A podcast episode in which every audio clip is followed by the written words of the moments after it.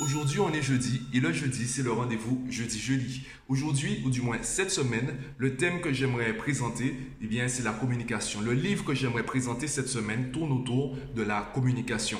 Et parmi tous les livres que j'ai actuellement et qui sont disponibles, puisque certains sont entre les mains des abonnés du service Un beau livre, s'il te plaît, parmi tous les livres que j'ai et qui sont disponibles, eh bien, j'ai ceci.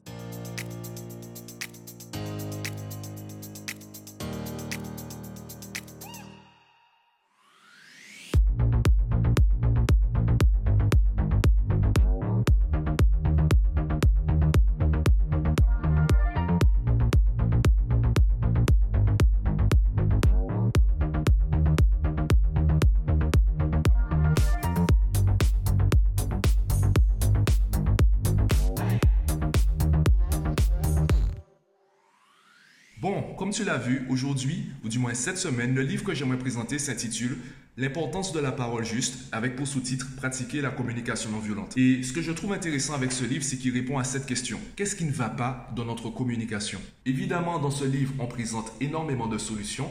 Je pense toutefois que Identifier le problème, bien identifier le problème et bien le comprendre permet de mieux assimiler, de mieux comprendre l'intérêt des solutions et de leur mise en application. À travers ce livre, je me suis rendu compte de toutes les failles de ma communication, de la communication autour de nous. Ce que j'aime bien avec la communication, c'est que ça touche en fait tout le monde. Que ce soit en fait en termes d'amitié, relations intimes, la parentalité, la communication est la même à chaque fois. Elle repose sur les mêmes leviers.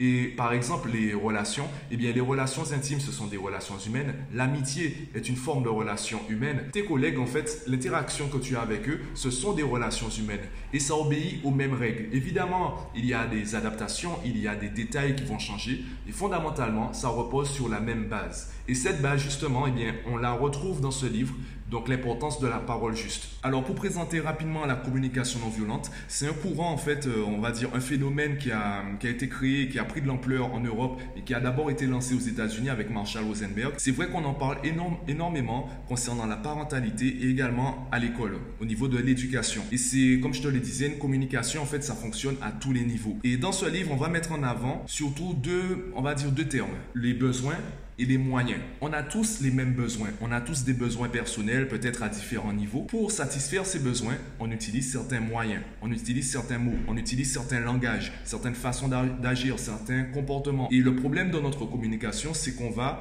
du moins, on ne va pas dissocier le besoin du moyen. On va souvent se disputer, en fait, euh, au niveau des moyens, sans analyser les besoins qui sont cachés dans notre communication. Je te donne un exemple très simple.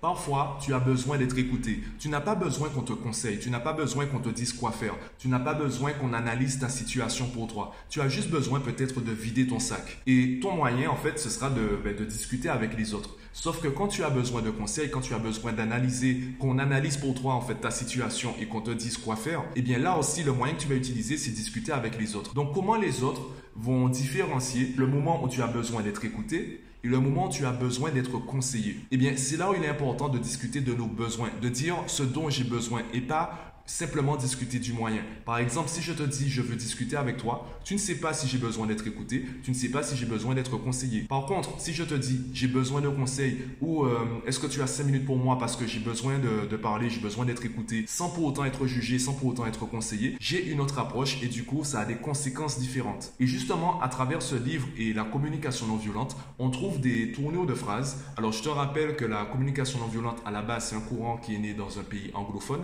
donc il y a des adaptation à prendre au niveau du français et aussi par rapport à ta culture, par rapport au lieu où tu vis. Par contre, les tournures de phrases, ou du moins, il y a certaines façons de, communiquer qui vont t'aider, qui vont te permettre de prendre du recul par rapport à ta manière de communiquer, ta façon de communiquer actuellement. Surtout au niveau, surtout avec les enfants, parce que les enfants, ils apprennent à communiquer avec nous. Ils apprennent les mots, ils découvrent les mots que nous utilisons depuis plusieurs années. Donc on le voit parfois, il y a une distorsion entre ce qu'on dit et ce que l'enfant comprend. Parce que parfois, on met l'accent sur le moyen et pas assez sur le besoin. Et justement, c'est ce que j'aime avec ce livre. J'ai d'autres livres concernant la communication non violente. Je pense que ce livre, c'est une bonne introduction parce qu'il est assez général. J'ai d'autres livres qui vont davantage parler, qui vont davantage toucher à l'éducation, à la parentalité. Ce livre, il va intervenir, en fait, les auteurs vont parler euh, au travail, donc le monde du travail, donc comment on interagit avec nos collègues, comment on interagit avec nos proches, notre famille, nos enfants, l'école, etc. Je dirais pas que ça survole. En tout cas, ça présente chaque thème, peut-être de manière moins profonde qu'un livre qui sera spécialisé sur un thème. Cependant, je te le conseille. Je le conseille à tout le monde puisque du coup, il est assez facile à lire. Euh, je le conseille pas forcément aux enfants, plutôt à leurs parents. Je le conseille vraiment en fait à des personnes qui ont déjà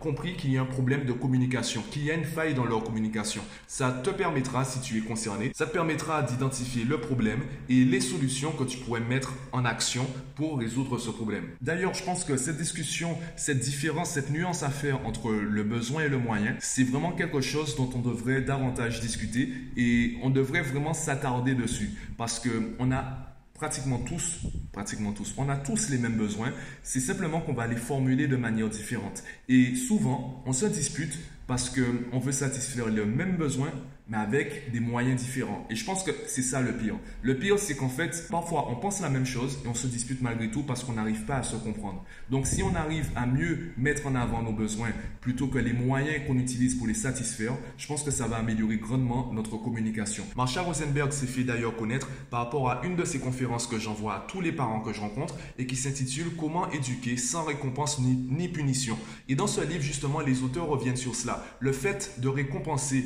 l'enfant, le fait de le féliciter par rapport à certaines actions. L'erreur dans cela, le problème dans cette stratégie, c'est que l'enfant va se définir par rapport aux euh, besoins, ou du moins par rapport à la joie qu'il apporte aux personnes autour de lui. Du coup, si les personnes autour de lui n'ont pas, ne ressentent pas de la joie par rapport à ses actions, il va se sentir mal. Je te donne un exemple. Si tu dis à ton enfant, tu seras un gentil petit garçon si tu fais ça, eh bien, s'il le fait, tu seras content et il va se dire, euh, je suis un gentil petit garçon. S'il ne le fait pas ou s'il ne le fait pas de la manière dont tu aimerais qu'il le fasse, eh bien, il ne sera pas un gentil petit garçon, il va se sentir mal.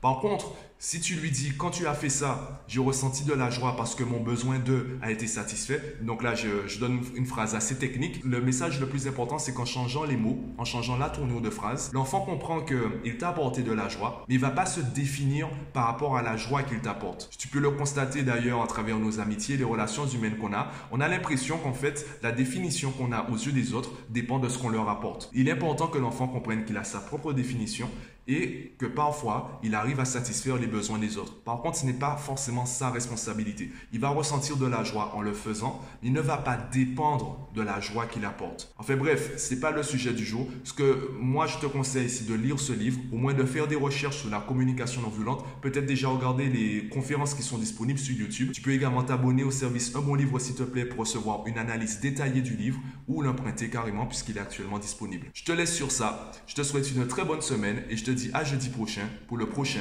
Jeudi Jeudi.